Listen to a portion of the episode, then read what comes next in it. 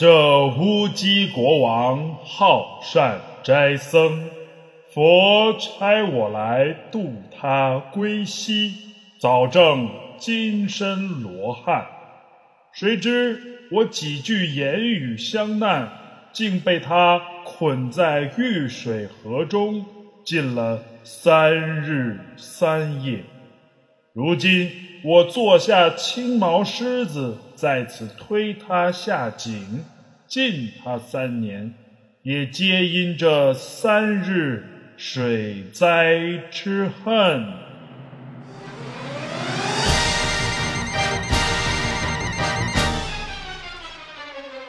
听了就想读。大家好，欢迎收听了就读书，我还是那个摸过金字塔、快板儿也会打、文能说天下、武却差到家的杨红叶老师。吃俺老孙不当！咱们《西游记》读书节目真的就像取经之路一样，可谓险灾重重啊！上周连法力无边的观音姐姐也受了难，停更一周，唉，实在抱歉呀。感谢同学们二十四小时的关心问候，大家的心愿，观音姐姐都已经收到了。不信你看，那幺二三热线电话都被烧焦了。哎，咱们的栏目组真是讲什么像什么呀，就是可怜了我的观音姐姐，现在整天还抠抠咔咔，咳嗽个没完，话都说不整一句。可不是，这学习啊，一路是坎坷，不过没关系，挺过去，前方都是小平坡啊。咱们赶紧回到西游之旅吧，一起看看真正的取经团队这次又遇到了什么吧。读书之前，咱们还是先问问题。问题一：孙悟空变的小和尚叫什么名字？问题二：景龙王。用什么宝贝让乌鸡国国王三年容貌未变？问题三：乌鸡国遇到的是什么妖怪？他是谁的坐骑？好啦，老师，快讲吧。好，话说这师徒四人离开平顶山，一路前行，到了一座名叫宝林寺的寺庙，打算在此休息过夜。徒弟们是一个接着一个都睡着了，只剩那三藏法师还在那里伏案念经。本来一切相安无事，可就在这半夜三更时分，发生了一件可怕的事儿。咦，我不听，我不听。话说三藏法师当时突然觉得疲惫不堪，便趴在桌子上。睡着了，只听得外面阴风四起，哦，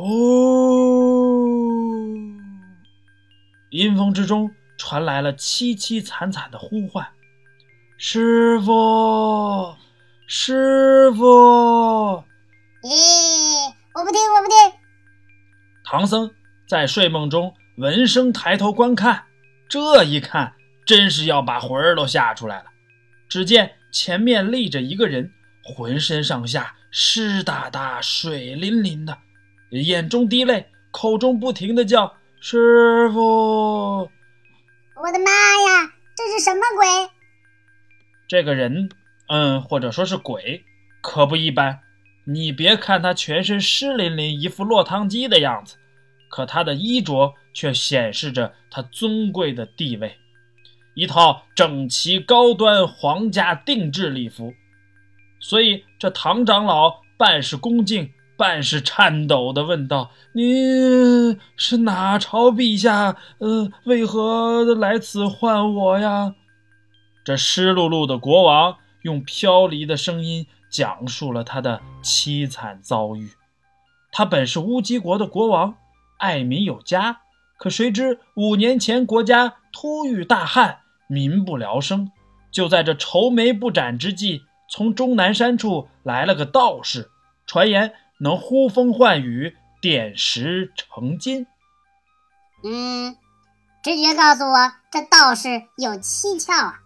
哈哈，这道士来到国内后，奉旨开始祈雨，果然即刻天降甘霖，雨润万物。国王心里是乐开了花啊，于是大赏特赏，还要与这道士以兄弟相称。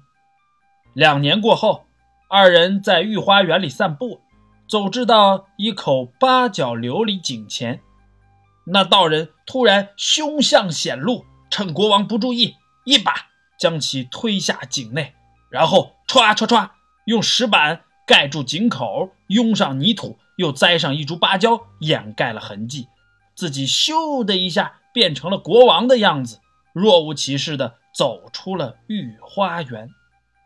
看吧，我说什么来着？事情发生的这么巧，只能说不是好巧，定是蹊跷啊！啥都别说了，赶紧让大圣去捉住那个臭道士！大圣，大圣，等等，还不可以打？为什么呀？你就真这么相信这一番言辞？这一路咱们碰到的狡诈的妖怪，一个个可都是善于变化。个个都是奥斯卡影帝，万一这湿淋淋的落汤国王是妖怪变的，可怎么办？不能盲目相信呐！啊，说的有理。那怎么才能证明这皇帝是真的呢？信物。这国王很聪明，他留下了一个金镶白玉龟。这玉龟呀，就是古代贵族在举行祭祀。征伐等礼仪活动中使用的器物，长条形，上尖下方，而这金镶白玉龟只有真的国王才有。不过，这国王有可能是变的，玉龟不也有可能是变的吗？嗯，你学聪明了，所以咱们大圣还是非常谨慎的。虽然唐僧梦醒之后，还真的从门外的台阶上发现了这个信物，但是。大圣不放心呐，不想错杀好人，所以想了个鉴定真假的办法。什么办法呀？正所谓知子莫若父，知父莫若子。大圣想去太子那儿打听打听，不过这需要做些准备。大圣先是变了一个红匣子，把那白玉龟放到里面。然后把自己变成一个不到七厘米的小和尚，起了个名字叫立地货，称自己是一个知一千五百年过去未来之事的人。嗯，这除了名字不太靠谱之外，其他的我没意见。立地货听起来怎么那么像快递小哥说的呢？先生，立地货，别贫嘴。那一天。太子果然如大圣所料，要出城打猎。此时他便变成了一只小白兔，在太子面前蹦蹦跳跳。太子一看，哇，好可爱的小兔兔，追！又不变成立地货了？不是，这只是抛砖引玉之计，目的是引太子到宝林寺。太子一进寺院，兔子没找到，倒是找到了一个和尚。那就是我们的唐长老，于是唐僧就顺理成章地拿出了红匣子，让太子见到了值一千五百年过去未来世的立地货。哈哈，喏，立地货。直到这时，大圣才把他父王夜晚托梦的事儿跟着太子一说，把玉龟再拿出来给他一看，两只萌萌的大猴眼就开始望向太子，观察他的反应。太子信了？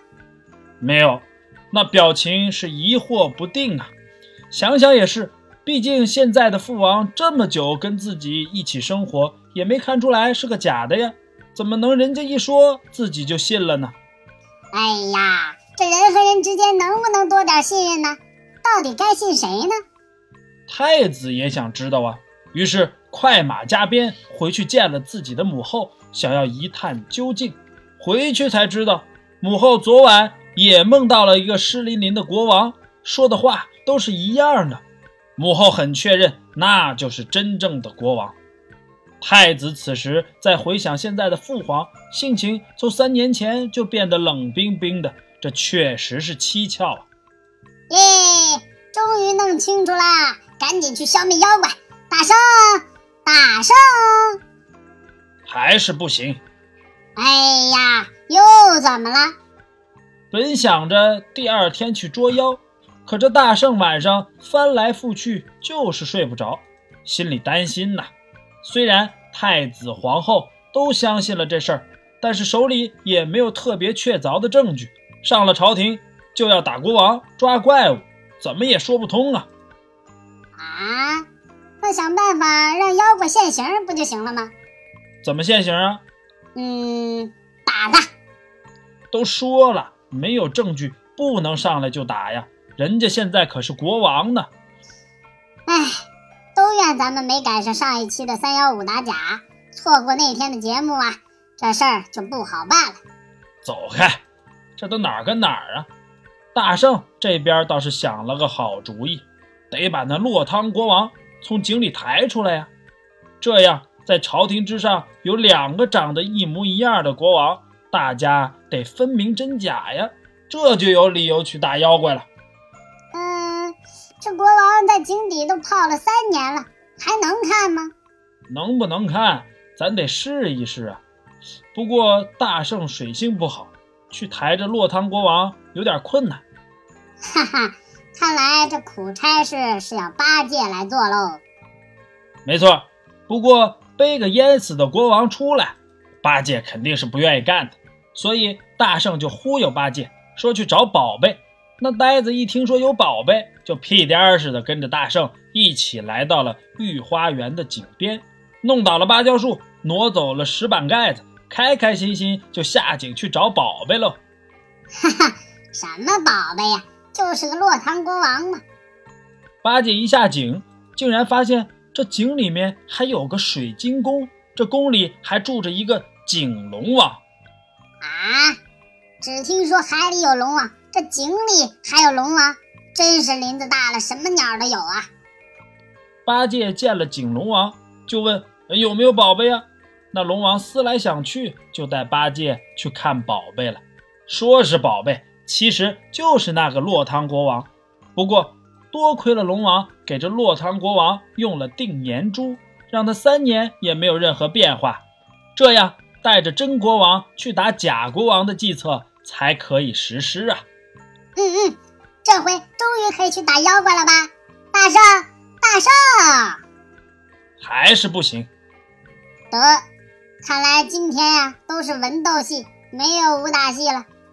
你呀四肢发达，三藏法师见这落唐国王容颜未改，大发慈悲之心，希望他能复活。大圣也没办法呀，只好跑到太上老君那里要了一粒九转还魂丹来救这落汤国王。吃了还魂丹，又靠着大圣用他的喉功呼吸，完成了最后一步。元气的恢复，这真国王终于醒了。这回咱们可以去打妖怪喽。这就对了嘛，能动手的咱们尽量别动脑，打他去。这次啊，是铁定得动脑了，因为啊，这个妖怪武力虽然不强，但是善于变化。跟大圣打了几个回合，发现根本不是对手，于是趁乱跳入人群当中。变成了唐僧的模样，两个师傅一起站在面前，把大圣给弄懵了。哎，大圣有火眼金睛啊，怎么不能分辨呢？哎，其实啊，这火眼金睛只不过是当初在八卦炉里熏的，并没有什么特别的辨别妖怪的能力。大圣辨别妖怪，主要是一看、二闻、三推断。先看一下。这人身边有没有黑云？圣人头上有霞光，妖魔身边有阴云。然后闻闻这个人身边有没有妖气，是个妖怪都会有妖气的。就连大圣当初被赶回花果山，日子久了，他身上也有妖气。回去救师傅的时候，还说要先洗个澡去去味儿。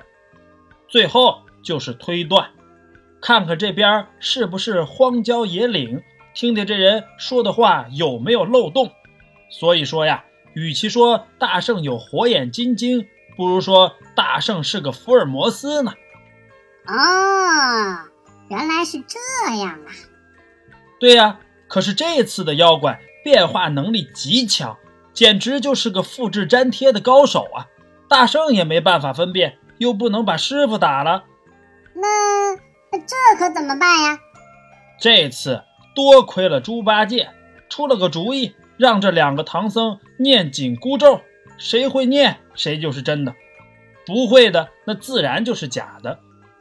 哎，这主意倒是好，可是大圣就要受委屈了。管不了那么多了，抓妖怪重要。结果两个唐僧一起念紧箍咒，果然有一个就在那边哼哼唧唧。这回真假立断，妖怪见势不妙，赶紧逃跑。三个徒弟可算是能动手了。好啊，终于要打妖怪啦！可谁知刚要打，一朵彩云飘飘而来。这妖怪打不得，打不得。乐就读书，听了就想读。收听更多乐就读书节目，请关注诸葛学堂微信公众号。获取更多语文资料干货，请扫下方二维码进群讨论。回答本期问题，请加微信号幺五二零幺四六四三四幺。这个死猴子，晚上不让我睡觉，还骗我说去要找宝贝，结果让我背个落汤国王。水淋淋、脏兮兮的，我背不出井，他就不拉我上来。那老井口小井深，这么多年没用，都是青苔。我老朱这胖坨坨的锯锯根怎么爬出去？你个弼马温就会欺负我。哼，走着瞧。乐就《西游记》。咱们下周三再见。